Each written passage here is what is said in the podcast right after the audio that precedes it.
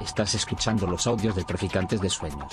Traficantes.net. Pensamiento crítico para prácticas rebeldes. Traficantes de Sueños. Traficantes de Sueños. Buenas tardes y bienvenidas aquí a, a Traficantes de Sueños. Estamos aquí para charlar y debatir en torno a este libro. La guerra es la salud del, Estado. Y qué mejor lugar para hacer un coloquio de un libro con un espíritu crítico que una librería y un, que tiene también su proyecto editorial crítico como es Traficantes de Sueños. Eh, yo soy Edith, soy miembro de Desarma Madrid. Desarma Madrid es un, una confluencia o coordinadora o plataforma de colectivos de ámbito madrileño que nos unimos hace ya varios años con un objetivo común que era el no permitir el despropósito de una feria de armamentos que se, de armamento que se celebra cada dos años en nuestra ciudad.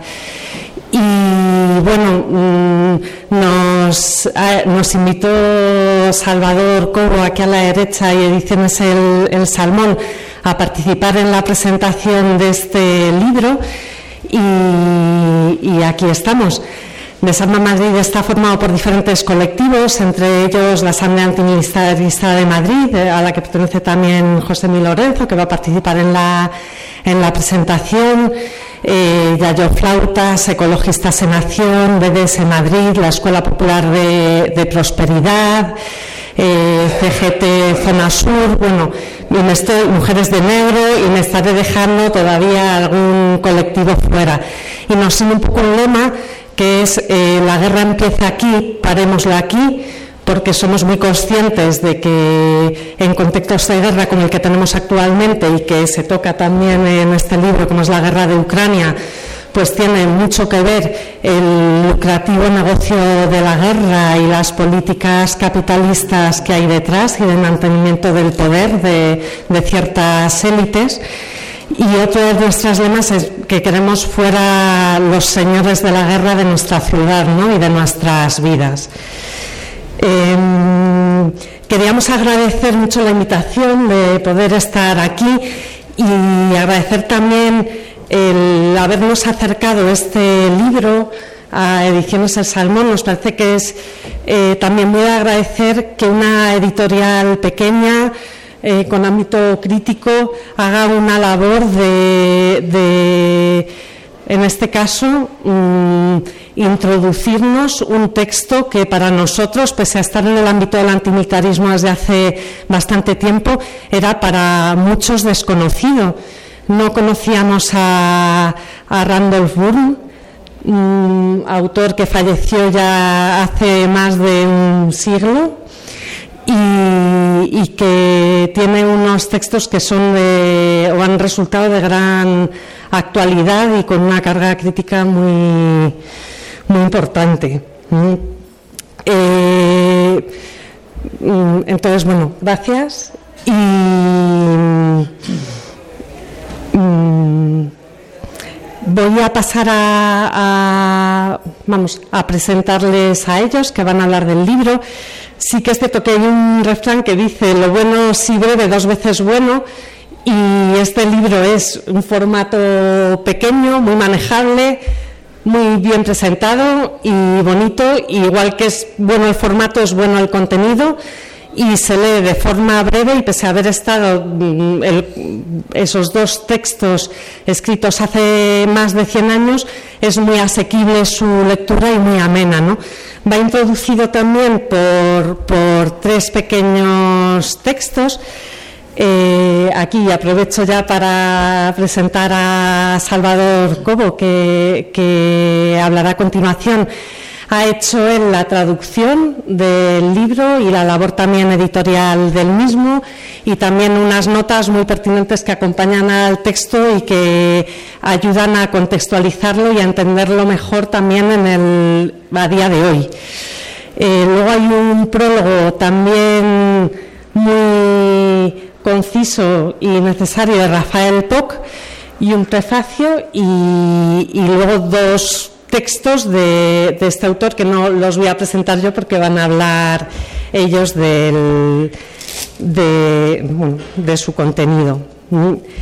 Eh, antes de, darle la palabra a Salvador, eh, presento también a otro ponente, que es José Mi Lorenzo, ya he comentado que es de, activista de la Asamblea Antimilitarista de Madrid, es también historiador y bueno, y desde ahí podrá dar también un poquito la visión de, esta lectura y de este libro.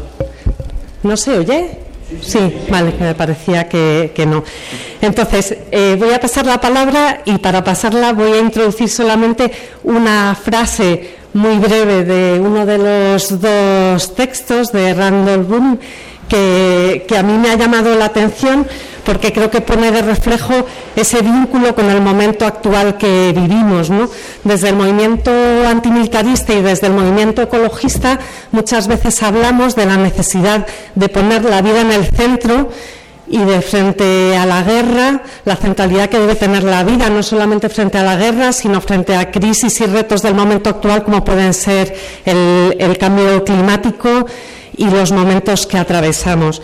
Y dice Randall Bourne en una frase, eh, nadie negará que la guerra es un vasto despliegue de fuerzas destinadas a destruir y aplastar la vida. Muestra muy bien mm, toda esa pisonadora frente a la vida que supone la guerra. Y sin más, eh, paso la palabra a Salvador Cobo. Muchas gracias. Luego tendremos un tiempo para el coloquio.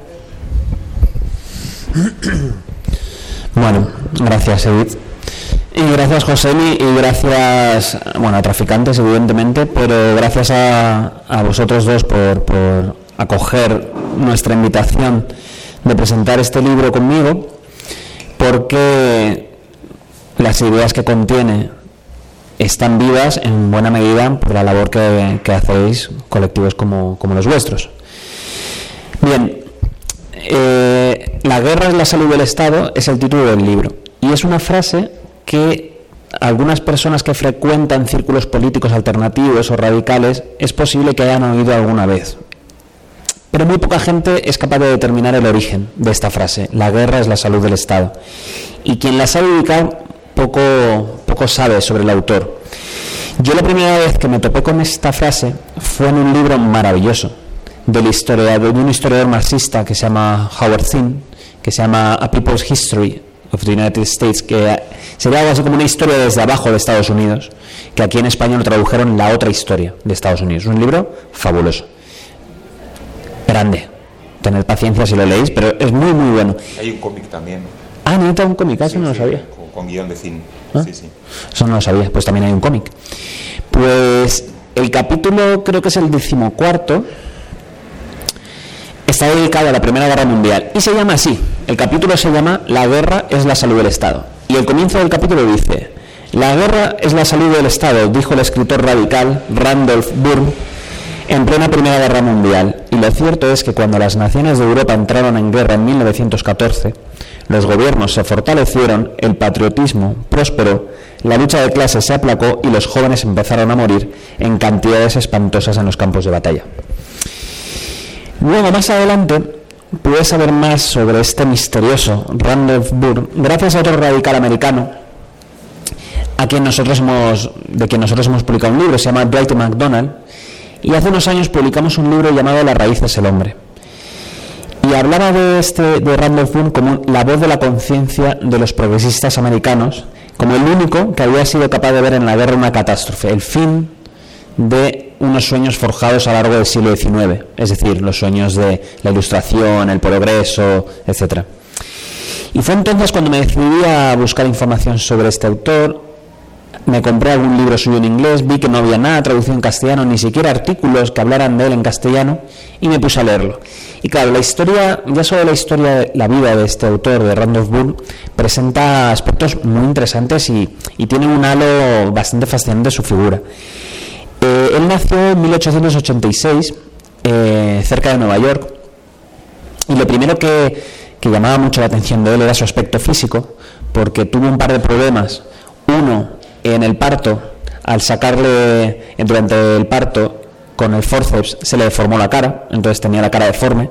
Y por otro lado, con cuatro años de edad, eh, padeció una tuberculosis vertebral que le hizo tener una joroba y no superar nunca el metro cincuenta. O sea, imaginad la estampa. Eh, de hecho, eh, él escribió un artículo publicado de manera anónima, lo cual dice mucho, ¿no? De, él tenía dificultad para hablar de esto eh, con su propia voz, que está considerado como uno de los textos pioneros sobre la discapacidad desde un punto de vista político. Se llama Nosotros los discapacitados. Y él había nacido en una familia de clase media, pero una crisis financiera a finales del siglo XIX sumió a su familia en una. bueno, quebró, como se dice. El padre huyó y entonces se quedaron solos él y su madre. Entonces no tuvo una vida fácil eh, eh, en tanto en cuanto, mm, aunque era un estudiante brillante, no tenía los medios económicos para la universidad y estuvo varios años trabajando en distintos oficios y ya cuando fue a la universidad empezó a destacar muy pronto y fue muy importante que en la Universidad de Columbia, que es donde él estaba, fue acogido como alumno, alumno en un sentido metafórico, como aprendiz, por uno de los filósofos y pedagogos más importantes en el ámbito progresista de la época, que se llamaba John Dewey, que no es muy conocido en España, bueno, se le conoce, pero en Estados Unidos es súper famoso, súper conocido. Y John Dewey introdujo a este Randolph Boone en los círculos progresistas americanos, siendo Boone muy joven, y empezó a publicar artículos y textos en las principales revistas y periódicos progresistas de Norteamérica. Algunos que perviven todavía hoy, como eh, The New Republic o The Atlantic Monthly. Y bien, el estallido de la guerra, la Primera Guerra Mundial, abriría un abismo entre Burr y todos sus colegas progresistas, pero ya antes había, había empezado a distanciarse antes del comienzo de la guerra, había empezado a distanciarse de sus colegas. Se había empezado a radicalizar. Simpatizaba cada vez más con la causa obrera, no por sentimentalismo, sino en parte porque las condiciones precarias en las que vivió a raíz de, que su padre les abandonara a él y a su madre, y también por la discapacidad le hacía sentirse eh, muy cercano a la causa de los obreros, aunque él no fuera de familia obrera. Fijaos que a partir de justo antes de la Primera Guerra Mundial empezó a asistir a mítines y a marchas, a, actos del movimiento obrero y sobre todo se acercó a este sindicato revolucionario que tuvo una historia muy interesante que era International Workers of the World, que se lo suele llamar los Bublis, que era un sindicato revolucionario mm, heterodoxo, o sea, no ni marxista ni anarquista, bueno, que fue muy cañero y puso en jaque a las autoridades en Estados Unidos con huelgas muy potentes, pero que la Primera Guerra Mundial fue clave para desactivar ese, ese activismo sindical. Él se acercó bastante ahí. Luego, en la universidad, como era un estudiante muy brillante, le dieron una beca que le permitió viajar a Europa. Y ahí utilizó esta beca para acercarse a los movimientos obreros de distintos países, en Francia, en Inglaterra, en Italia, él se sintió muy conmovido por una huelga de la que fue testigo en Italia, donde se le conmovió la solidaridad que, había entre los trabajadores. Y el caso es que empezó a fraguar un pensamiento que, sin ser estrictamente marxista o sin poder ascribirse a una corriente política particular, sí que bebía de un socialismo más o menos heterodoxo. Pero fijaos que él decía que el radicalismo intelectual no puede significar repetir los dogmas del marxismo, sino criticar de manera incansable y, controvertida, de manera incontrovertida, las ideas contemporáneas. La cuestión es que el estallido de la guerra fue lo que le empezó a separar definitivamente de sus compañeros de la izquierda progresista americana. Prácticamente toda la izquierda apoyó la guerra. Hay que recordar que Estados Unidos entró en 1917 en la guerra. Pero desde 1914 eh, los medios en los que él colaboraba y su maestro, este pedagogo John Dewey, eh, decían que la causa de los aliados era justa, que Estados Unidos debía entrar en la guerra, que el deber de los intelectuales era ser pragmáticos y apoyar el esfuerzo bélico de su país, y él, Randolph Boone, se sentía muy alejado de esas ideas porque consideraban que traicionaba los ideales humanistas en los que él se había criado y que él creía que compartían sus compañeros. Y de hecho uno de los últimos artículos que le dejaron publicar en, los medios de la izquierda era una crítica al reclutamiento forzoso de soldados. de- y él proponía el servicio, un servicio social, un servicio a la comunidad alternativo, que eso luego sería instaurado por gobiernos de todo el mundo. Pero en ese momento, no, que yo sepa, no existía. Y mm, cuando dejaron de publicar los medios progresistas, eh, unos amigos suyos fundaron una pequeña revista que la llamaron Las Siete Artes, de Seven Arts, y fue ahí donde Randolph Bourne publicó varios textos críticos con la participación americana en la guerra y críticos con que intelectuales progresistas que creían en teoría en unos ideales de paz, concordia, diálogo, etcétera, estuvieran tan entusiastas con la, con la empresa bélica que, que patrocinaba, en la que estaba ya implicado su país. Pero esta revista solo cumplió un año de vida. Era financiada por una mujer eh, que era una mecenas y le entró miedo porque acusaron a la revista de ser pro-alemana. Eh, poca broma, había unas penas de cárcel importantes que castigaban la propaganda antiamericana. Penas de cárcel que podían llegar hasta los 20 años por cuestiones tan subjetivas como criticar las instituciones, el gobierno americano, el ejército, la bandera. Y ahí esas penas se aplicaban en algunos casos. Bien, entonces eh, Bourne se, vio cada vez más aislado, más acosado. Otra revista más izquierdista con la que había colaborado, que se llamaba Las Masas, fue clausurada por el gobierno. Y decía, decía Bourne, ya muy al final de su vida, decía, me siento muy apartado del mundo, absolutamente al margen de mi época, las revistas para las que escribo mueren violentamente, ninguna de mis ideas pueden publicarse, y si escribo sobre asuntos públicos, me topo con que mis opiniones son sediciosas. Y bueno, un mes después de que la guerra hubiera terminado, el 22 de diciembre de 1918, Burr murió con 32 años, o sea, fue una- un autor muy precoz y murió por la epidemia de gripe provocada por la guerra a la que él mismo se había puesto. En la papelera de su cuarto encontraron un manuscrito inacabado que se llamaba El Estado, que en parte compone este libro, como lo comentaré. Y bueno, luego al año siguiente de morir, sus amigos de esta revista de las siete artes compilaron, las siete artes compilaron varios de sus artículos y a partir de ahí empezaba el momento del legado de, de este autor. Y hay que decir que es un legado muy discreto. No ha sido ignorado por completo por la izquierda americana. eh, fuera de América yo diría que prácticamente nadie lo, lo conocía. Em, es cierto que algunos escritores, algunos intelectuales se sintieron influidos por, por las ideas radicales de Randolph Bourne. Por ejemplo, John Dos Pasos, el novelista, eh, él escribió una trilogía sobre, sobre Estados Unidos, una especie de, de historia de Estados Unidos, y en una de ellas, que se llama 1919, le dedicó un capítulo a Bourne. Y es uno de los textos que figura aquí en el libro. El prefacio al que aludía Edith es este, este capítulo de John Dos Pasos. También, por ejemplo, Lewis Mumford, un autor que nos gusta mucho en Ediciones de Salmón, un historiador de la técnica y del urbanismo que ha publicado Pepitas de Calabaza, muchos libros suyos, también decía que había sido la figura mítica de su generación, Randolph Bourne, y que había sido una figura imprescindible. Pero la presencia de este autor en el pensamiento antimilitarista es bastante modesta. Eh, de hecho, por ejemplo, un libro que estuve ojeando en su momento, que es la historia del antimilitarismo en América, que se llama Rebeldes contra la Guerra, no menciona ni siquiera en ningún momento al autor. Es cierto que el libro habla desde los años 30 a los años 80, pero que no mencione en este precedente es bastante curioso. Pero sí que hay un hilo del que tirar que me parece interesante para la historia de las ideas y ver cómo eh, pequeñas semillas que se plantan dan frutos de manera no muy visible y a veces casi de manera desapercibida. Y por ejemplo, este autor que os comentaba que hemos publicado un libro suyo, este radical americano que se llamaba Dwight McDonald's, McDonald, perdón, mm, él fundó durante los años 40 una revista llamada Politics, Política, muy seco el nombre. Y él, en esa revista, reivindicó el legado de Randolph Bourne. Em, decía que era el héroe intelectual de la Primera Guerra Mundial.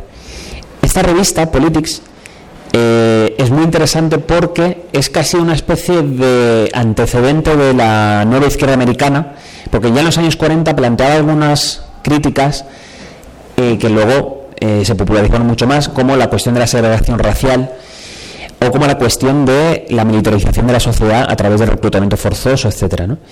Y en esta revista acogieron los textos de los objetores de conciencia de la Segunda Guerra Mundial, que hubo muchísimos.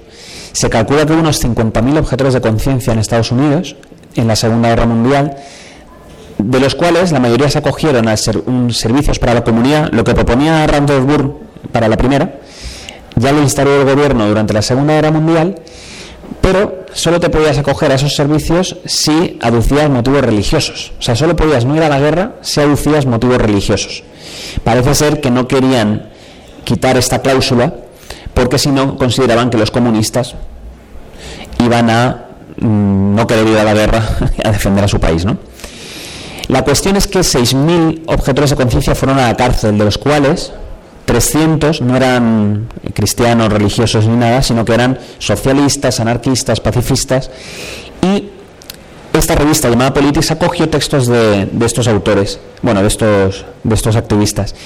Y la lucha de, de, estos objetores de conciencia era muy interesante, porque en las propias cárceles donde estaban encerrados llevaron a cabo luchas y huelgas de hambre, a veces por mejorar las condiciones de vida en la cárcel, pero por ejemplo, llegaron a, a tener una huelga de hambre de más de 100 días para acabar con la segregación racial en la cárcel, en una cárcel en Nueva York, y fue, se consiguieron acabar con, fue la primera cárcel que acabó con la segregación racial, y esto fue impulsado por varios de los presos objetores de conciencia.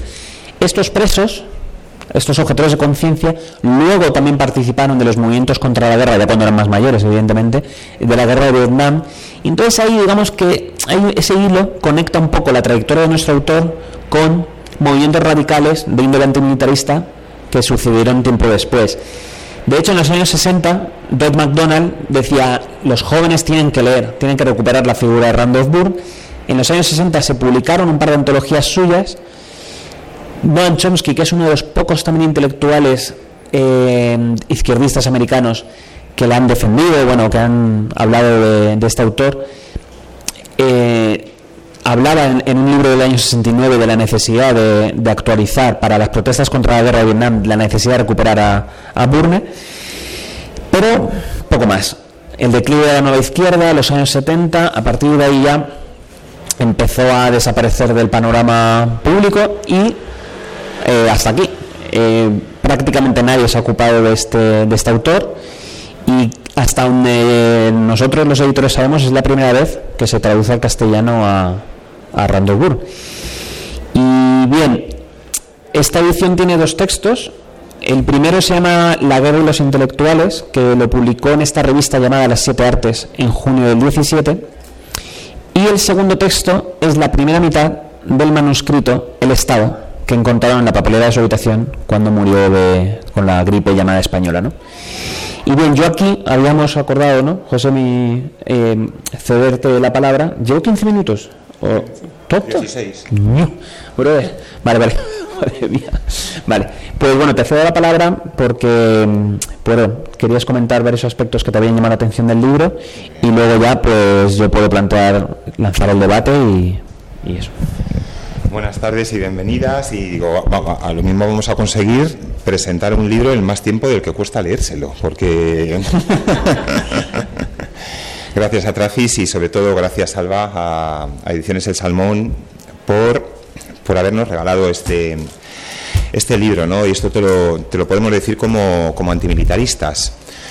Como antimilitaristas que, que somos, nuestro movimiento eh, nace con algunas peculiaridades con respecto a otros movimientos, hablo en el Estado español, y es que nacemos sin genealogía. No conocíamos a, Randolph Boone, pero cuando los primeros compañeros, de los cuales aquí tenemos además a tres, tenemos a Ovidio, tenemos a, Félix, tenemos a Julio, a tres de los primeros objetores de conciencia políticos del Estado español, cuando se embarcan en esta tarea, que después otros continuamos, no éramos un movimiento pues como lo que después sería, por ejemplo, el, movimiento ecologista, que había referentes contemporáneos potentes en Europa, o lo que después sería el movimiento feminista, había por lo menos referentes teóricos y, lucha de compañeras en otros países de Europa que estaban mucho más avanzados que el nuestro en los años 70.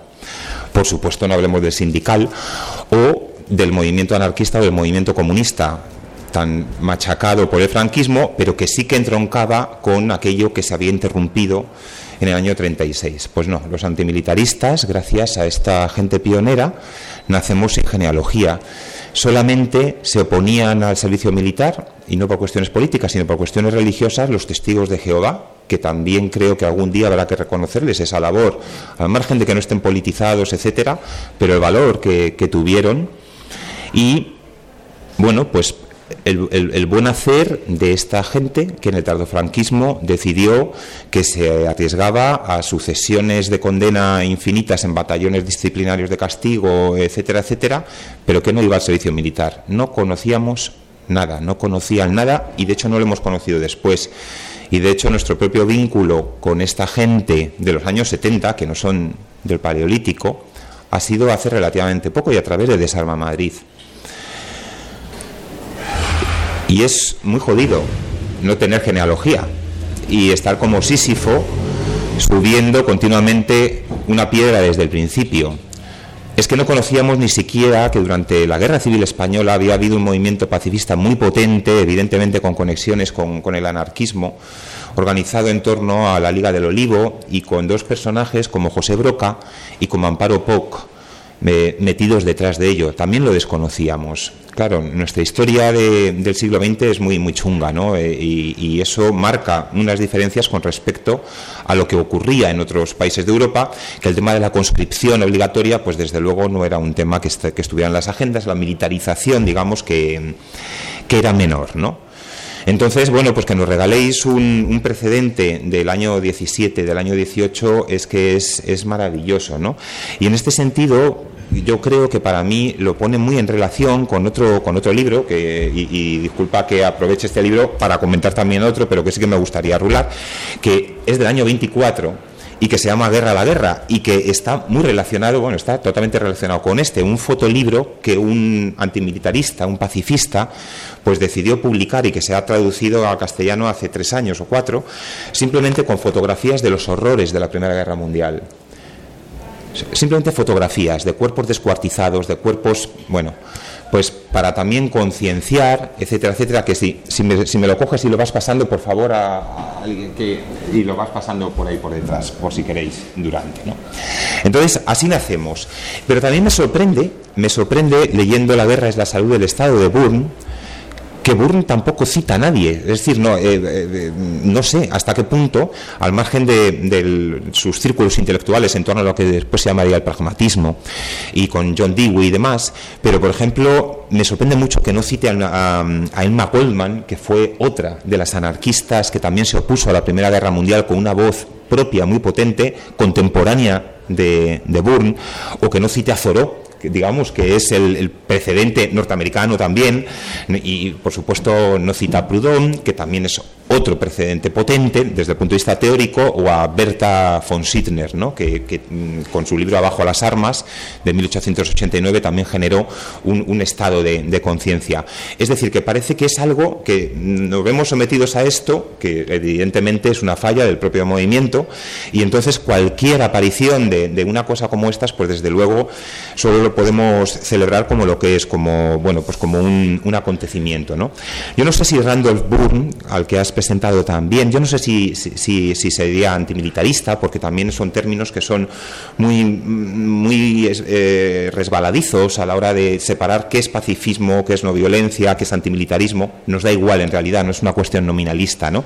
Él sí que se declara pacifista, pero no emplea ni una sola vez en, todo, en todos los textos ni la palabra antimilitarismo, por supuesto, pero tampoco la palabra militarismo, ¿no? lo cual también me sorprende y, parece pues como valga, en fin, eh, la comparación un francotirador en el sentido de alguien que se siente absolutamente repugnado por lo que está viendo y es impelido a escribir en contra de lo que está sucediendo, ¿no? con una guerra mundial que está desangrando fundamentalmente Europa y que su país vaya a, meterse en ella. Es la verdad, y son siempre complicadas estas piruetas ¿no? de, de comparar el pasado con el presente a la hora de sacar conclusiones, pero sí que son lícitas ciertas comparaciones, porque cuando Burn vive, está gobernando Wilson, el presidente Wilson, eh, Woodrow Wilson, que por cierto también parece que le fue persiguiendo durante toda la vida, porque nace, eh, fue gobernador del mismo estado en el que nace, en el que nace Boone, eh, Boone nace en Nueva Jersey fue rector de la Universidad de Princeton, que fue donde intentó estudiar Bourne, pero no pudo, porque tampoco era una familia tan pudiente, ¿no? Al final acabaría estudiando en Columbia. Y Wilson era un presidente demócrata, es decir, no era, no era un facha de, los, de, los, de la ladura republicana. Era un presidente demócrata al que se le reconocen determinados eh, avances también sociales, etcétera, etcétera. No sé si él se autodenominaría el presidente más progresista de la historia de Estados Unidos, pero es probable que sí. Y mete a su país en la Primera Guerra Mundial. Una vez que mete a su país en la Primera Guerra Mundial, como, como decía Salvador, el coro de intelectuales, etcétera, etcétera, se pone a favor de la, de la, de la entrada. Todo esto previa preparación de la opinión pública y demás. Sí, sí.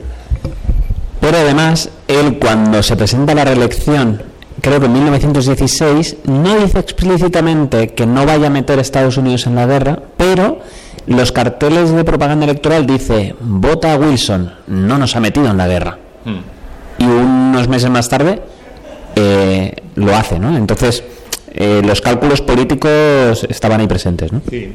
Bueno, se nos olvida decir que Wilson fue, fue galardonado con el Premio Nobel de la Paz, como, como otros presidentes norteamericanos que vendrían después, también famosos por algunas, por algunas sonadas guerras. ¿no?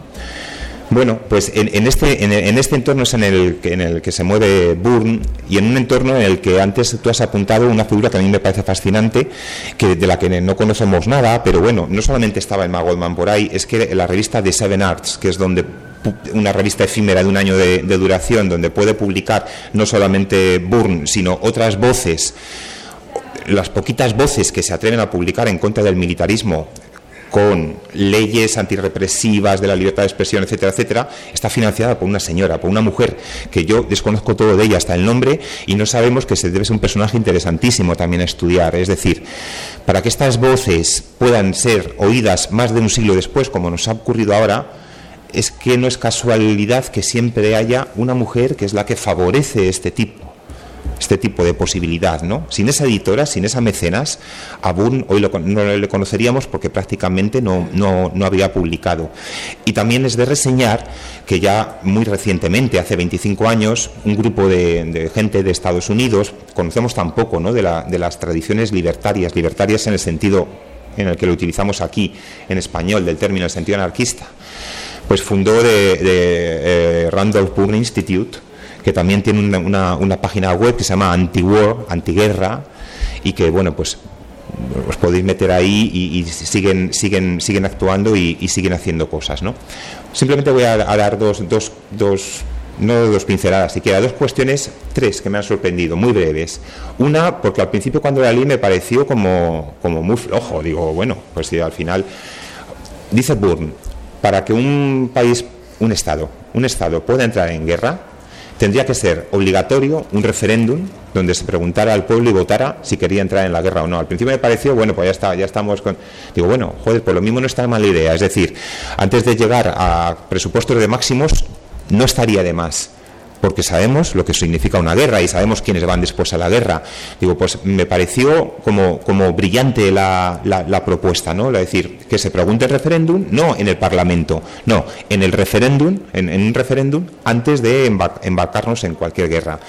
Insiste dos veces en, en los ensayos que neutralidad significa suspense y eso ni el poder ni muchos conciudadanos y conciudadanas a veces son capaces de asumirlo porque el suspense, lo que llama suspense, lo que significa es complejidad.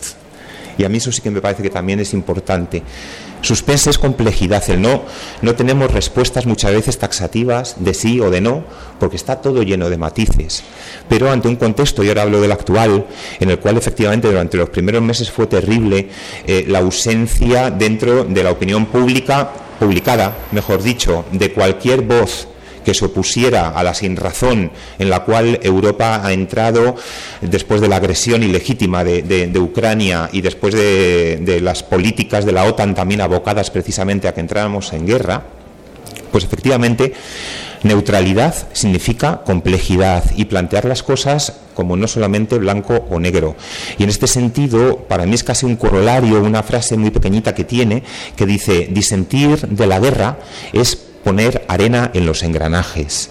Y esto creo que nos tiene que servir a todo el mundo, es decir, como ciudadanos y ciudadanas no tenemos la respuesta, ni tenemos un argumentario perfecto, ni falta que nos hace, pero sí poner peros. La guerra está mal, eso es evidente. Nadie la defiende per se, todo el mundo la defiende en aras de un ideal superior. La democracia, Estados Unidos, como decía Burn, lleva haciéndolo desde el año 17, o cualquier otra excusa. Eh, hacemos la guerra para liberar a las mujeres. La guerra es guerra a la guerra, como dijo Burn. Después eso sería un eslogan y no sabíamos que era de Burn, o no sabíamos que él lo había formulado explícitamente por primera vez. Y acabo ya en, la intervención también por señalar algún, no defecto, sino algunas cuestiones que yo creo que a lo mejor han envejecido mal, porque han pasado pues 100, 107, 108 años. Es para mí la única parte así más flojita que en el que simplemente, bajo mi punto de vista, manifiesta una cierta ingenuidad, que eso también yo creo que es muy propio de una tradición, de las tradiciones anarquistas, una cierta ingenuidad a la hora de, de, mm, ponderar, de ponderar eh, a los estados, vamos a decirlo así, me explico. Dice que solamente que la guerra solamente es posible porque hay estados y que son los estados los que hacen la guerra, porque los pueblos no hacen la guerra y pone una serie de ejemplos que bueno, ojalá Ojalá eso fuera, fuera así, ¿no? Yo creo que al margen de los estados, cuando no había estados conformados como tal, por los, eh, uno de los impulsos que tenemos los seres humanos, igual que otros que son muy bonitos, otro es, pues digamos que la violencia, si la violencia no la canalizamos bien, pues puede derivar en conflictos entre grupos humanos organizados bajo la forma de Estado o bajo cualquier otro tipo de formas, ¿no? Bueno, simplemente me parece que, puede ser una cosa que, también era muy de las teorías de la época. Eh, Estudia en Columbia, una prestigiosísima universidad por sus buenas notas, eh, eh, en la misma universidad que al mismo tiempo está estudiando, por ejemplo, Fran Boas, el, antropólogo famoso, etcétera.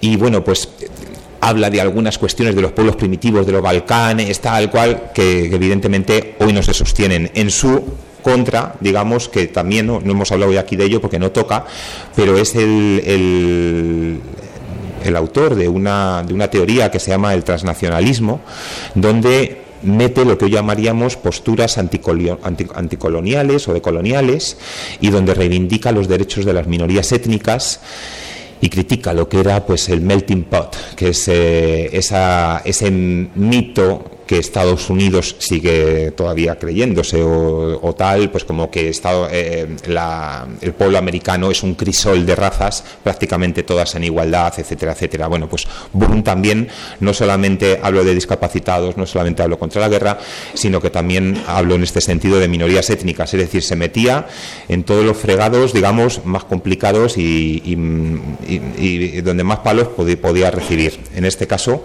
pues como vuestra editorial. Así que, bueno, pues gracias. Y de hecho, fijaos si se metían todos los fregados, que cuando él era estudiante en la Universidad de Columbia, publicó un texto que, claro, sorprendió mucho, apoyando las reivindicaciones de las limpiadoras de la universidad, que, mm, claro, no, nadie estaba acostumbrado, aunque una, universidad tan prestigiosa, tan pija, eh, eh, aunque tuviera estudiantes becados, en las revistas propias de la universidad, de repente un tipo eh, dijera, eh, oye, las reivindicaciones de las trabajadoras tienen que ser escuchadas, respetadas y, al menos eh, lidiar con ello, ¿no? Es decir, que se metían los fregados literalmente.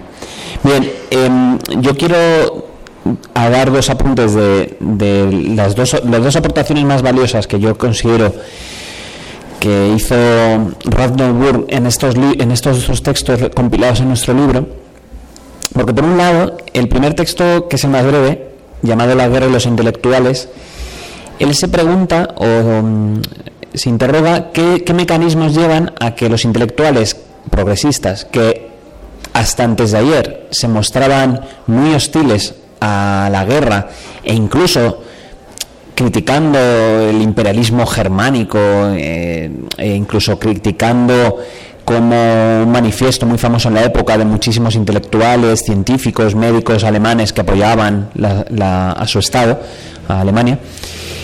pues ¿qué lleva a estos intelectuales a subirse al carro de la empresa bélica? Y una de las cosas es lo que apuntabas tú, Josemi, que es este pavor, este miedo a el suspense intelectual. Y, claro, dice, dice Burr que se presupone que el intelectual necesita, o sea, siempre está con el pensamiento, digamos, en suspenso, en el aire, pero dice que la mayoría necesita certezas y que lo contrario es lo complicado. Es decir, que mantener el, el intelecto en un estado dúctil, maleable, sin aferrarse a certezas, conlleva una tensión que no es fácil de sobrellevar. Y cuando tu país te llama a alinearte con la, la empresa bélica, los muchos intelectuales sienten que por fin tienen una certeza a la que por fin agarrarse. ¿no? Y, fijaos, también, claro, eh, su maestro, John Dewey, decía que había que ser pragmáticos y había que ser realistas. ¿no? Eh, tú en el artículo que has publicado en El Salto, creo que mencionabas la cuestión del realismo que es uno de los principales ataques que se hacen ante supuestos idealismos que, de los que pecaríamos ¿no? Eh, quienes nos oponemos a muchas políticas exterminadoras ¿no? de, que nos infligen quienes nos gobiernan. Y fijaos, decía Randall Burr en el primero de los textos, los resultados de la guerra en la clase intelectual son ya evidentes. Su pensamiento se convierte en poco más que una descripción y justificación de lo que está sucediendo se revuelven contra cualquier imprudente que siga especulando ociosamente. Una vez que la guerra está en curso, se extiende la convicción de que el pensamiento individual es impotente y que la única forma en que uno puede contar es como un engranaje en la gran rueda. Dice, se nos, se nos dice que debemos secarnos las lágrimas y entregarnos a esta gran empresa. Es decir, que se hace un esfuerzo pragmatista, pero además se acaba por idealizar la guerra y atribuirle fines humanitarios, esto es una guerra por la paz, eh, la guerra, decían en esa época, esta es la guerra que va a acabar con las guerras, que lo repite mucho el, autor en el libro, y dice Randall Burr, este alarde de realismo es tan elevado y pomposo que uno se pregunta si el realismo es siempre un enfrentamiento severo e inteligente con las realidades. Y se pregunta, se pregunta, ¿no será a veces este supuesto realismo? ¿Una mera rendición ante lo real? ¿Una abdicación de lo ideal por pura fatiga a causa del suspense intelectual? Dice, al pacifista se le reprende sin piedad por negarse a enfrentarse a los hechos y por retirarse supuestamente a su propio mundo de deseos sentimentales. Pero el realista que se niega a cuestionar o criticar los hechos merece más reconocimiento que el de seguir la línea de menor resistencia. Dice, si lo que de lo que se trata es de controlar la guerra, subirse a lomos de un elefante enloquecido que se dirige a un abismo no parece mucho más inteligente que intentar, bajado del elefante, tratar de detenerlo, ¿no? como metáfora de la guerra. Entonces, esta es una de las aportaciones que más, más interesante me parece de, de Randall Bull. Y luego, por otro lado, eh, el texto de, el segundo texto, el del Estado, él se afana por, por distinguir de una manera, claro, esto es un borrador, este texto, el Estado, es un manuscrito que encuentran en su papelera, él estaba quejado de, la epidemia esta de gripe, no, no, parece que revisar el texto y tiene pinta de ser un manuscrito que merecía alguna que otra relectura, ¿no? Y él está con, una, con un intento de distinguir entre Estado, nación y gobierno. Y creo que no es ocioso. Y aunque él no fuera un teórico anarquista, creo que apunta algunas ideas muy interesantes al respecto.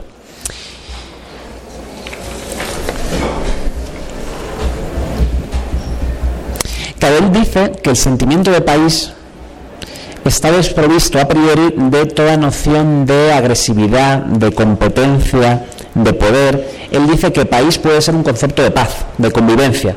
Dice, eh, hemos nacido en un país, compartimos estas tradiciones, esta lengua, nos puede gustar más o menos, pero hemos nacido en un país. Y dice, sin embargo, tenemos la desgracia de haber nacido no solo en un país, sino también en un Estado. Y según crecemos se nos enseña a mezclar ambas ideas que se convierten en una y la misma. Claro, él dice que el Estado es el país articulado de manera política en su faceta agresiva de competencia en la pugna por el poder Y él dice que la guerra revela la verdadera naturaleza del Estado. Por un lado, porque mm, se arrogan, como eh, José me hablaba de la cuestión del referéndum. Burn dice, claro, nos meten en una guerra a través de un parlamento, pero aquí no se hace ninguna consulta a qué es lo que, o sea, una, una, una consulta ante un hecho de tanto calado no se respeta la soberanía popular y es la franja ejecutiva de gobierno la que decide meternos en una guerra, eh, decretar leyes de excepción que prohíben la libertad de expresión o la crítica a la empresa bélica, el reclutamiento forzoso y dice los demócratas que se tienen la ilusión de que hay diferencias entre cómo una democracia eh, decreta la entrada en guerra de su país y cómo lo hace una dictadura, dice, eso son eso, ilusiones, porque se respeta igual la voluntad popular que es nada, ¿no? Y por eso esa idea del referéndum que lanza en el libro. Pero claro, para mí el aspecto, uno de los aspectos más interesantes es que la guerra revela la naturaleza totalitaria del Estado en la medida en esto que decía, dijo en un famoso discurso Mussolini, todo tiene que quedar dentro del Estado, nada fuera del Estado y nada contra el Estado. Y es donde Randall ve que la guerra revela que el Estado tiene el afán de encauzar todas las opiniones políticas en sus esfuerzos y en sus empresas, que en este caso pueden ser bélicas, y se sirve de los sentimientos exacerbados emocionales de patriotismo, de que, bueno, claro, Estados Unidos no fue invadido durante el conflicto bélico de la Primera Guerra Mundial, pero igualmente se considera que hay una amenaza externa, que hay unos enemigos que cometen unas atrocidades terribles. Eh, en algún punto del libro dice todos los ejércitos cometen eh, atrocidades, ¿no? Es decir, en todas las guerras no hay ningún bando que no cometa atrocidades. Pero a través de la movilización de esos sentimientos de patriotismo, de estamos eh, haciendo un esfuerzo, todos con la patria, todo con el país, el Estado aprovecha esos sentimientos para lanzar su maquinaria de control de la opinión. Y es ahí donde Randall argumenta que el espíritu de rebaño, que dice que es común a muchas especies animales que cuando se ven amenazadas tienden a buscar la solidaridad entre sus pares, también está presente, dice, en la civilización humana pero de manera distinta, claro. Porque dice Randall que el, el, impulso gregario, el, impulso de rebaño, sería algo así como la tendencia a imitar, a conformarse, a fusionarse, fusionarse y nunca está tan poderoso como cuando el rebaño se siente amenazado por una agresión. Pero en el hombre civilizado también es posible que, promueva la producción de opiniones idénticas. Y es ahí donde él considera que la guerra puede hacer verdaderos estragos en la vida pública de un país. Em, explica Randall Boone que el sentimiento de pertenencia y de tener el apoyo del rebaño colectivo alimenta poderosamente la voluntad de poder. son las 8 menos 5. Bien, em, es esta alienación de la mayoría de la población impulsada por el espíritu de rebaño con el Estado, lo que lleva a que las instituciones se sientan legitimadas a lanzar una persecución contra los que disienten. Y, y claro, las leyes que se promulgaban en Estados Unidos en esa época eh, incluían penas muy severas y que fueron aplicadas de cárcel para quien criticara el esfuerzo bélico, criticara el reclutamiento forzoso. Por ejemplo, tú decías que hay muchos nombres que están ausentes eh, en estos dos textos de Randebourg. Por ejemplo, tampoco cita eh, uno de los casos más famosos de quien fue preso por manifestar ideas críticas con la guerra, que fue uno de los mayores socialistas de la historia del principio del siglo de Estados Unidos, que era Eugene Debs, que fue uno de los fundadores del sindicato este revolucionario de los Bublis, luego fue candidato a las elecciones por el Partido Socialista y en un mitin en el que él criticó el reclutamiento forzoso y llamaba a la desobediencia, fue detenido y fue condenado a 10 años de cárcel solo por esto. Fue liberado a los 3 o 4 años porque tenía una salud muy precaria, estaba muy mayor, de hecho moriría pocos años después. Pero vamos, que no se aplicaba de manera excepcional estas leyes de excepción. Y bueno, es que podríamos decir muchas cosas. sobre, sobre, esta, sobre las ideas de Burr, a mí me parece interesante que la voluntad del Estado de encauzar todas las opiniones en aras de un bien común, en aras de una empresa bondadosa, como puede ser salvar a los pueblos oprimidos por el imperialismo germánico, que es lo que aducían en, en la propaganda belicista, puede llevar a que se considere que todo esfuerzo que el Estado hace por nuestro propio bien puede significar y puede justificar medidas represivas contra la población que cuestione o disienta de estas medidas. Y yo creo que es aquí donde el debate también entronca con la actualidad, porque en muchas ocasiones podemos presenciar cómo en momentos de excepcionalidad se invoca el bien común y se invoca que todos debemos estar a una con las instituciones, con el Estado, con el gobierno, para que quien cuestiona esas leyes o esas normas puedan ser perseguidos, censurados o acallados. ¿no? Y yo creo que lo hemos visto con la pandemia del coronavirus, donde ha habido un silenciamiento muy fuerte de las críticas que no solo venían de la derecha, sino también de la izquierda, ante medidas que a veces eran muy autoritarias, pero incluso yo en conversaciones con algunos compañeros vemos como dentro de algunas corrientes ecologistas también parece invocarse una especie de voluntad de que el Estado fuerce un poco las cosas para que sea una especie de mandato obligatorio el cumplimiento de ciertas medidas ecologistas por nuestro propio bien. Y me parece una senda peligrosa que manifiesta un autoritarismo del que no están exentos algunos movimientos cuyas reivindicaciones pueden ser honestas y pueden ser y podemos incluso coincidir en algunos casos, pero aplicadas a través de este magma autoritario pueden entablar una deriva peligrosa. Y bueno, no sé, eh, yo podría decir muchísimas más cosas, pero no sé si queréis que debatamos o lanzar alguna pregunta sobre la vigencia del pensamiento antimilitarista hoy, sobre los peligros de la militarización del pensamiento que apuntaba el autor, no sé. Hay un micrófono por si queréis intervenir, porque la Traficantes graba la charla, así que si queréis intervenir, Edith va a moderar la charla, el debate.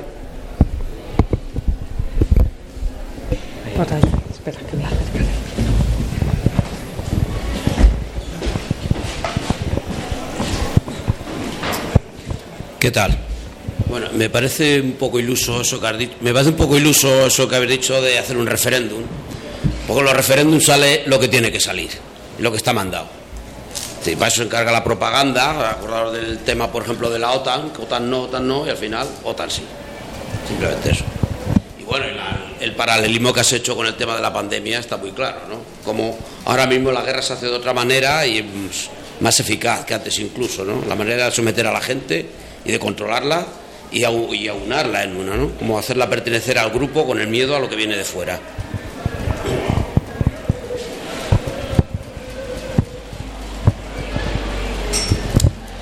Pues sí, siguiendo con lo que ha dicho el compañero, eh, esto que llamamos guerra, mm, la forma un poco clásica eh, de, guerra, se ha sustituido ahora, creo, por una forma de relativa paz, que es la que vivimos, pero que se basa en lo mismo, guerra entre empresas, guerra entre vecinos, guerra entre amantes.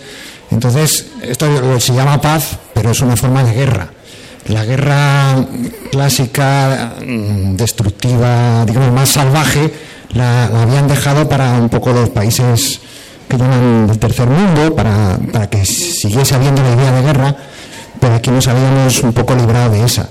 Ahora parece que la han puesto, se ha acercado aquí, no sabemos bien por qué, entonces, mm, me gustaría un poco preguntar cómo relacionamos esa forma antigua de guerra clásica con esta nueva forma de guerra eh, que es eh, había sido económica, pero ahora pues eh, tiene esta forma de, la guerra contra la gente, con las pandemias, la guerra cuando se habla de causa climática.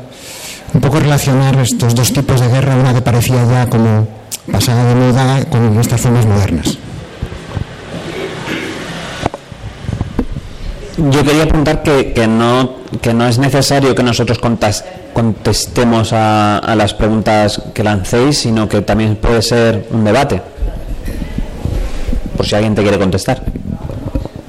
Sí, bueno, yo lo que pasa es que a lo mejor eh, es, es- es un poco, eh, me, me disperso, pero, ah, pero que me oís sin micro. Bueno, vale, vale.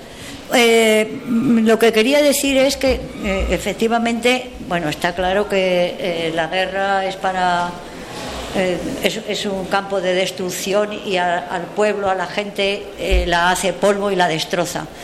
Pero luego yo me acordaba de la guerra civil española, por lo menos lo que nos han contado o lo que cada uno mm, ha podido leer, que se ha criticado la cuestión esta de que eh, el resto de Europa se hiciera así mm, eh, de extranjis y no ayudar un poco a la República contra ese, esa especie de fascismo, de autoritarismo que representaban los otros.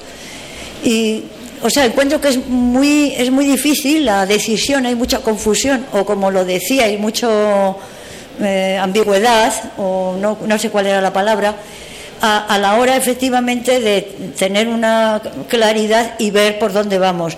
Desde luego, guerra no, pero la, y, desde luego ponerse a decir que los intelectuales tienen que defender la guerra, porque, bueno, eso es tremendo, pero que es una decisión difícil, me parece a mí, a la hora de, de, de tomar mm, posición o de tomar partido, de como queramos decirlo. Es difícil. O sea que, desde luego, el paso adelante este que da esta gente que dice no a la guerra, no, no alistaros, mm, eh, objeción de conciencia, a mí me parece una vía muy interesante, una vía que es la que hay que seguir. Eh, y, yo no sé si el, eh, al, al plantear el propio Estado querer meterse en la guerra, desde luego lo que tiene que hacer cualquiera que vea que eso no es, es ir en contra de, de ese deseo del Estado. Pero que es difícil, Porque somos Estado. pues seguramente. También el Estado está en nosotros también. Seguramente también, eh, o queremos como retorcernos la conciencia y ser más papistas que el Papa y entonces no ver claro ese antimilitarismo. Pero mm, efectivamente el modo en que hoy se ha asimilado la objeción de conciencia, que ha sido hacer eh, ejércitos mm, prácticamente pagados, ¿no? Claro, te deja mucho más frío. Te, te dices, mm, ¿y esto qué es? O sea, también porque con un ejército de levas la gente tenía más capacidad de sublevarse contra esa injusticia. Pero cuando ya es esto de pagado y que, pues, mm, eh, o sea, lo, lo veo que es difícil y confuso. No sé si alguien. Hay otra palabra por aquí y luego paso la palabra a la mesa y luego volvemos. Hola, eh, me llamo Enrique y bueno, no es que quisiera contestar nada ni hacer ninguna pregunta, pero creo que, que la guerra eh, actual es la misma guerra que ha sido siempre, es decir, es destrucción. En la actualidad la destrucción es todavía mucho más sibarita, mucho más selectiva que lo fue en otras ocasiones porque ya no solamente es una... Mira, la Primera Guerra Mundial fue la primera guerra de la tecnología, una guerra del capitalismo duro y puro. La guerra actual es la guerra de, de la digitabilidad, es decir, son capaces de dirigir una bomba o lo que fuere a una persona, como cuando los eh, drones estos buscan a un individuo y disparan.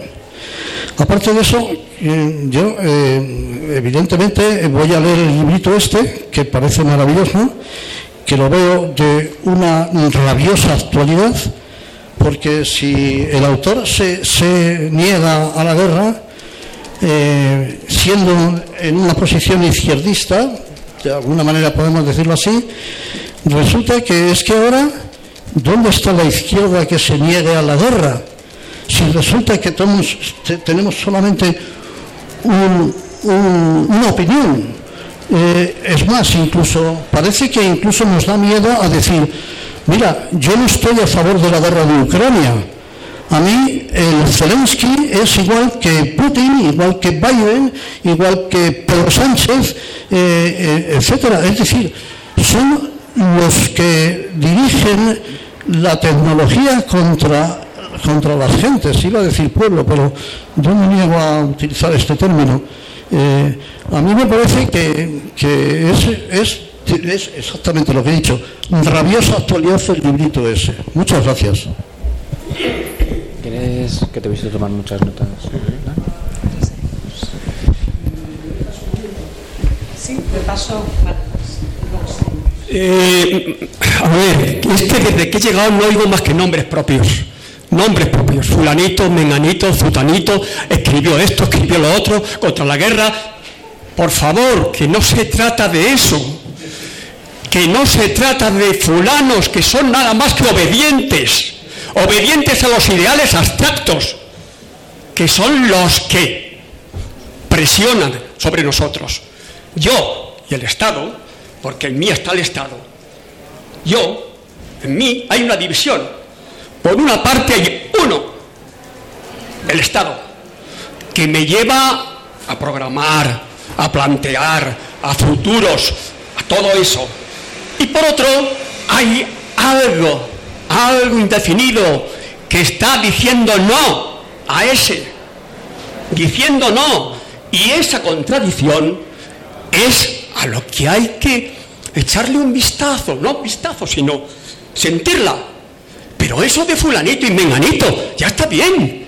Si son nada más que peleles, coño. Si son monigotes. La guerra, no, y además, por último, no es contra la guerra, contra lo que hay que ir. Es contra la paz. Porque en nombre de la paz se nos venden todas las ideas, todas las ideologías y se justifican todo los bombardeos, las metrallas, todo, la muerte de los niños y de los ancianos, todo en nombre de la paz. ¿Quién no justifica las cosas tremendas que se hacen por la paz? ¿Quién no? A ver, ¿alguien sabe? ¿Alguien sabe de algún Estado o algún grupo terrorista o no que no haya justificado las cosas que hace en nombre del bien común, nosotros tenemos muy cerca, hace 20, 30, 40 años, la famosa ETA. ¿En nombre de qué? De un bien, de un pueblo. Y así podríamos hacer con este y con el otro y con el más allá. Son los entes abstractos. Esos son a los que hay que desnudar.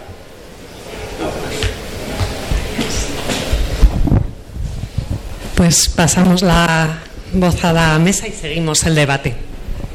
Bueno, hace no tanto escribimos un articulito que se llamaba El antimilitarismo contra la paz.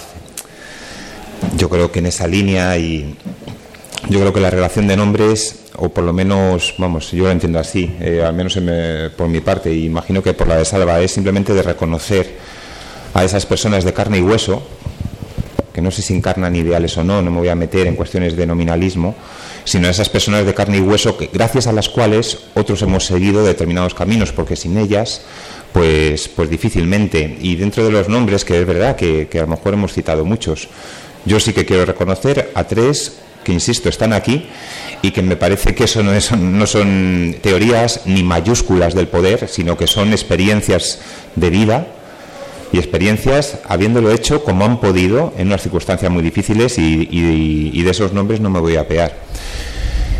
Eh, el militarismo mata sin pegar un tiro.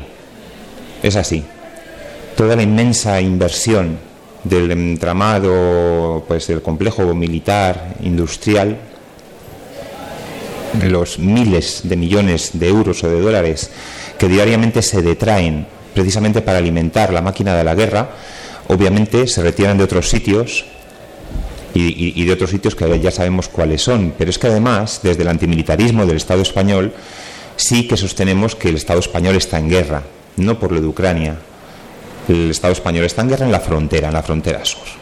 Y participamos de ella muy activamente y participamos de ella ante la inmensa, digamos, indiferencia de casi todos nosotros y nosotras, porque es verdad que más allá de conmovernos con ciertas imágenes, no estamos movilizadas como si fuera esto una guerra que es lo que es, es que es cada día, es que es cada noche, la cantidad de cuerpos y de personas que mueren simplemente pues, porque nos defendemos militarmente y porque para eso la Unión Europea se ha dotado de un Frontex que nos está chupando la sangre directamente con todos los recursos que se están, que se están manteniendo.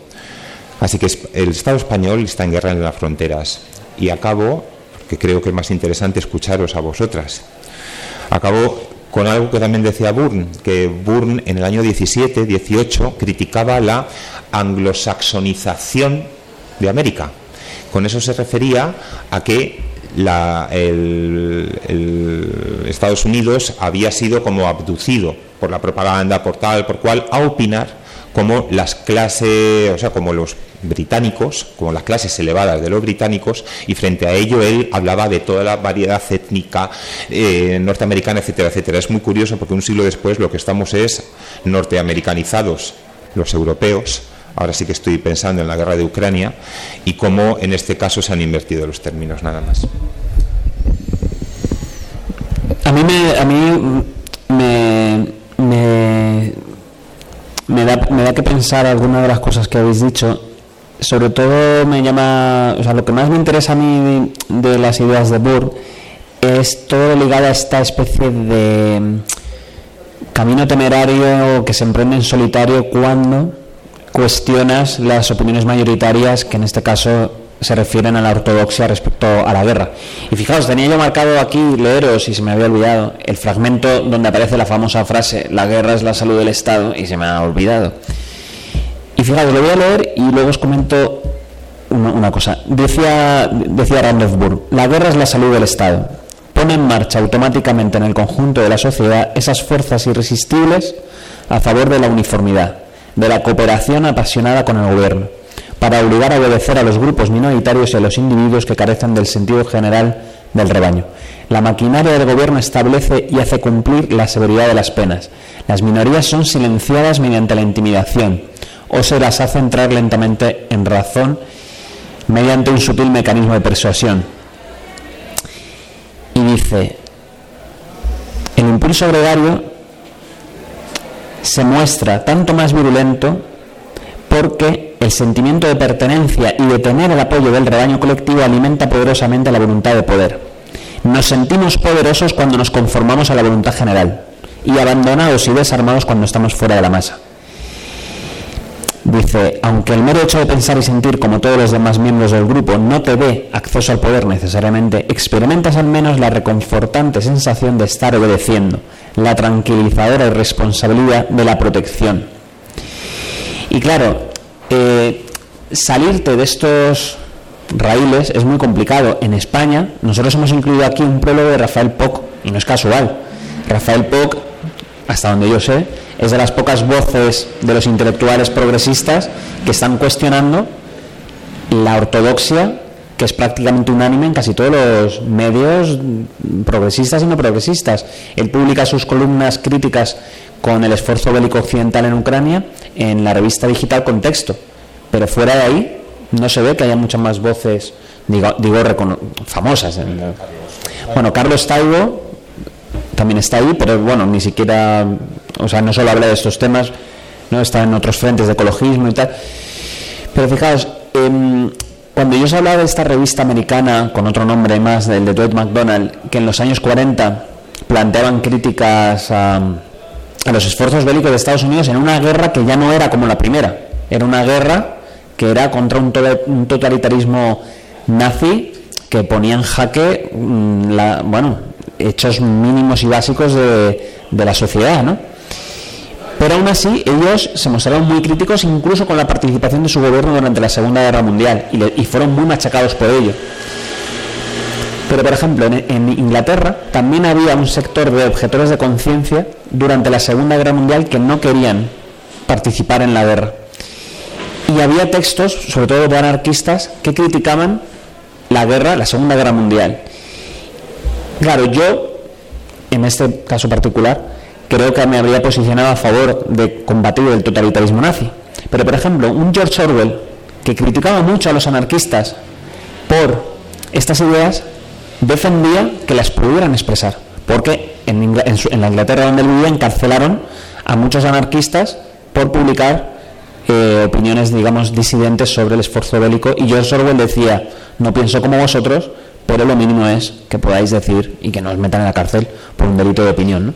Y bueno, me parece sugerente respecto a esta ortodoxia que ahora es sobre la guerra de Ucrania, antes era sobre la gestión de la pandemia y mañana puede ser sobre otro asunto. Y salirte de ahí te sitúa en un espacio incómodo de silenciamiento, censura o, o, oprobio.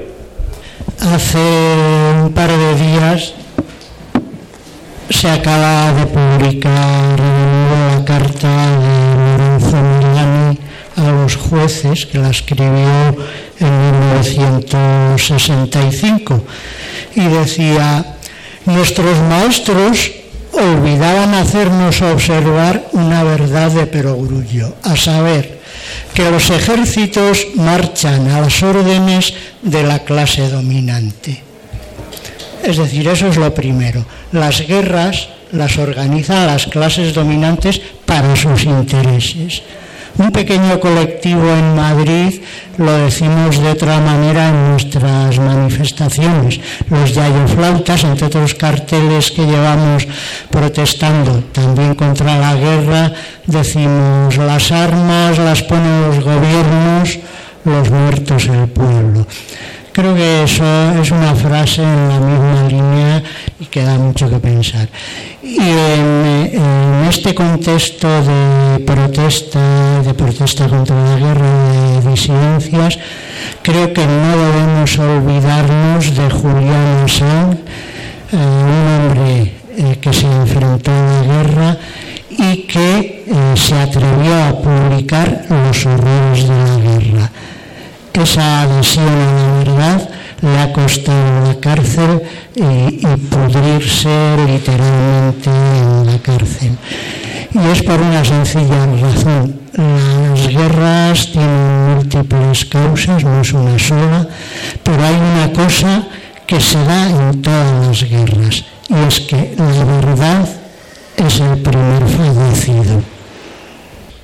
Eh, bueno, no tengo mucha costumbre de estos debates y veo que se va abriendo un poco el debate, que habría muchos flecos, muchas cuestiones que hablar. Decía una compañera que efectivamente ante una guerra es una decisión muy difícil, porque a veces cuando nos hacen una imposición, como es cualquier guerra, pues es difícil tomar decisiones porque te llegan opiniones o no unas opiniones u otras y bueno, según cómo escuches o cuando escuches. Yo creo que básicamente de lo que estamos a, o sea, está hablando sobre el papel del Estado y de la guerra, y creo que en el autor también ocurre, es que a veces identificamos sociedad o nación con Estado, pensando que la sociedad puede estar representada o gestionada por el Estado. Eso es absolutamente falso.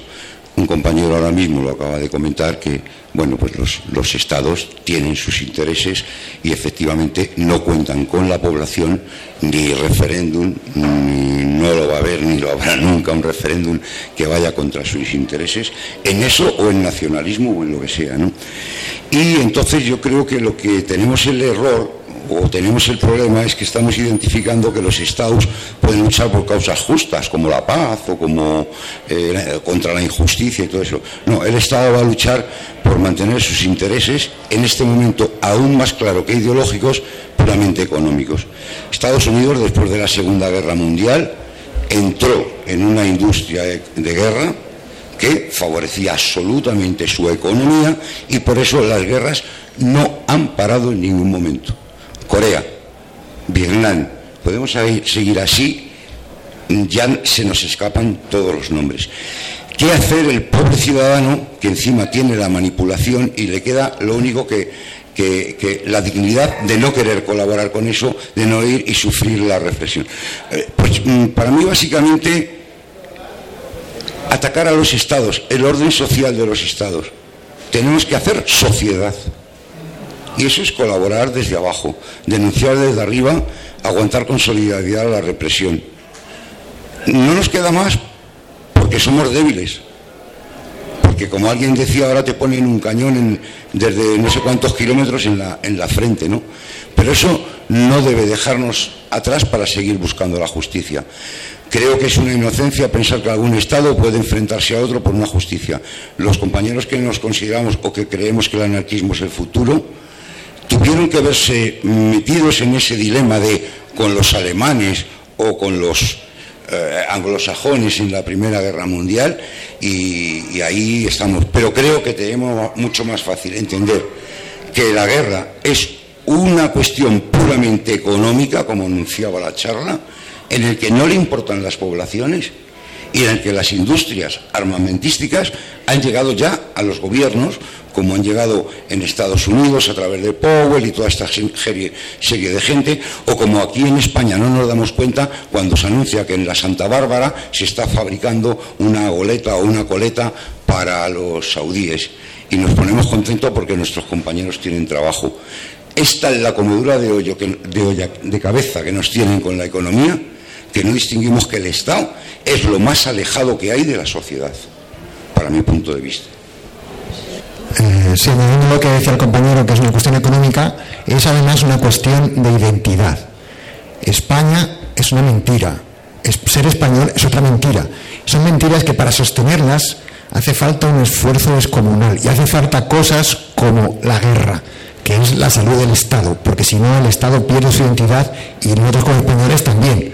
Entonces, esas formas de guerra pueden ser destructivas con bombas o, pueden ser modernamente con esto del COVID o con la amenaza climática o lo que quieran, pero tienen que mantener siempre ese mecanismo de guerra para mantener la identidad y aplastar cualquier disidencia o crítica. ¿Hay alguna última palabra? Y si no, paso a la mesa y vamos aquí. Me da un poco de cosa por ser tanto hombre los que hemos hablado, pero debo decir, no, solamente un poco apuntar, ¿no? Y, en estos momentos, un poco lo que decía, ¿no? La dificultad, por ejemplo, del movimiento antimilitarista, del movimiento pacifista, me da igual, de ir en contra de los discursos oficiales de los mayoritarios, ¿no? Cuando desde organizaciones empezó la guerra, empezamos a decir desde el principio ni Putin ni OTAN, así resumido, ¿no? O sea, decíamos que no estábamos, en, ah, eh, estábamos totalmente en contra de, la guerra. Y nos llamaron de todo, sea, nos llamaron de todo. ¿eh? Los ninis, los eh, perros flautas, yo qué sé, o sea, demagogos, ingenuos, etcétera, etcétera, etcétera, ¿no? Y, eso es una, realidad, ¿no? Y, seguimos viendo como ahora, o sea, este martes pasado, el gobierno más progresista de la historia, en funciones, ha firmado una, eh, unos acuerdos para gastarse 574 millones en gasto militar, en granadas, en municiones, etcétera. Y ante eso, ha habido muy poquitas voces, muy poquitas. Y claro, nosotras somos cuatro que tenemos un Twitter y un blog en el salto, eso es lo, que tenemos, pues se nos ve poco. Pero es que es muy difícil, es muy difícil contrarrestar todo eso, pero seguimos, o sea, no nos cansamos ni nos cansaremos de decir lo que podamos y donde podamos, y aquí pues es un sitio más donde tenemos que elevar nuestra voz y nos anima mucho y nos fortalece mucho pues, pues que se publiquen libros como estos. Pensábamos que el siguiente que iba a salir eh, antes de conocer este iba a ser ya en enero, un libro de un compañero antimilitarista y bueno, contemporaneista que precisamente se llama Contra las guerras justas, porque efectivamente todas las guerras se hacen en nombre de la paz, eso es evidente, y tuvimos la sorpresa de, bueno, pues vuestra y de, y de que saliera este antes. Antes una compañera comentaba algo que a mi hijo me ha hecho retrotraerme un montón de años, ¿no? El debate clásico sobre la conscripción y si el pueblo sabe manejar las armas, hay más posibilidades de las levas y demás, ¿no? El antimilitarismo nació sin genealogía y encima nació contra los compañeros de viaje, porque eso era cuando íbamos a, ahí a dar charlillas eh, sobre la insumisión, cuando eran los tiempos de la insumisión, el servicio militar obligatorio y tal. Claro, cada vez que caíamos en un entorno de juventudes comunistas y todo eso, pues siempre era la misma cantinela, ¿no? Es que había que formarse, había que aprender a manejar las armas para desde ahí, etcétera, etcétera, etcétera. Bueno, eh, eh, claro, es, por eso somos, cada movimiento pues tiene su, carisma, ¿no? Las antimilitaristas nos oponemos a cualquier guerra y nos oponemos al uso, a la, a la utilización de la violencia para combatir la violencia. Y recordamos que en el Estado español, al menos en el Estado español en los últimos 200 años, cada vez que un ejército que siempre ha sido en los últimos 200 años de conscripción se ha levantado ha sido para aplastar al pueblo. Siempre. Posiblemente un ejército compuesto por gente del pueblo, siempre ha sido para aplastar al pueblo. Y no nos olvidamos de que cualquier ejército del mundo, cualquier ejército del mundo, y con cualquier ejército del mundo, decimos que todos los que históricamente han sido, contra quienes han atentado en primer lugar es contra los cuerpos de las mujeres, de las mujeres civiles consideradas las mujeres del enemigo dentro de estas particulares nomenclaturas. ¿no? Entonces me da igual que sea el ejército, la milicia republicana o la milicia de quien sea. Es decir, esto se ha hecho como arma de guerra, como crimen de guerra, y la guerra es eso. Entonces, frente a lo que comentaba el compañero de atrás, que yo creo que es así, o sea, ante, ante la complejidad y ante efectivamente toda la potencia de lo que se nos viene encima, lo único que nos queda es algo muy anarquista, muy antimilitarista, que es decir no. Y eso es el núcleo de la desobediencia civil y la capacidad que tengamos de articularnos, de generar redes de solidaridad y la, conciencia individual, como le pasó a Burne en su momento, de decir, ante la mierda que estoy viendo, por lo menos digo no y lo escribo.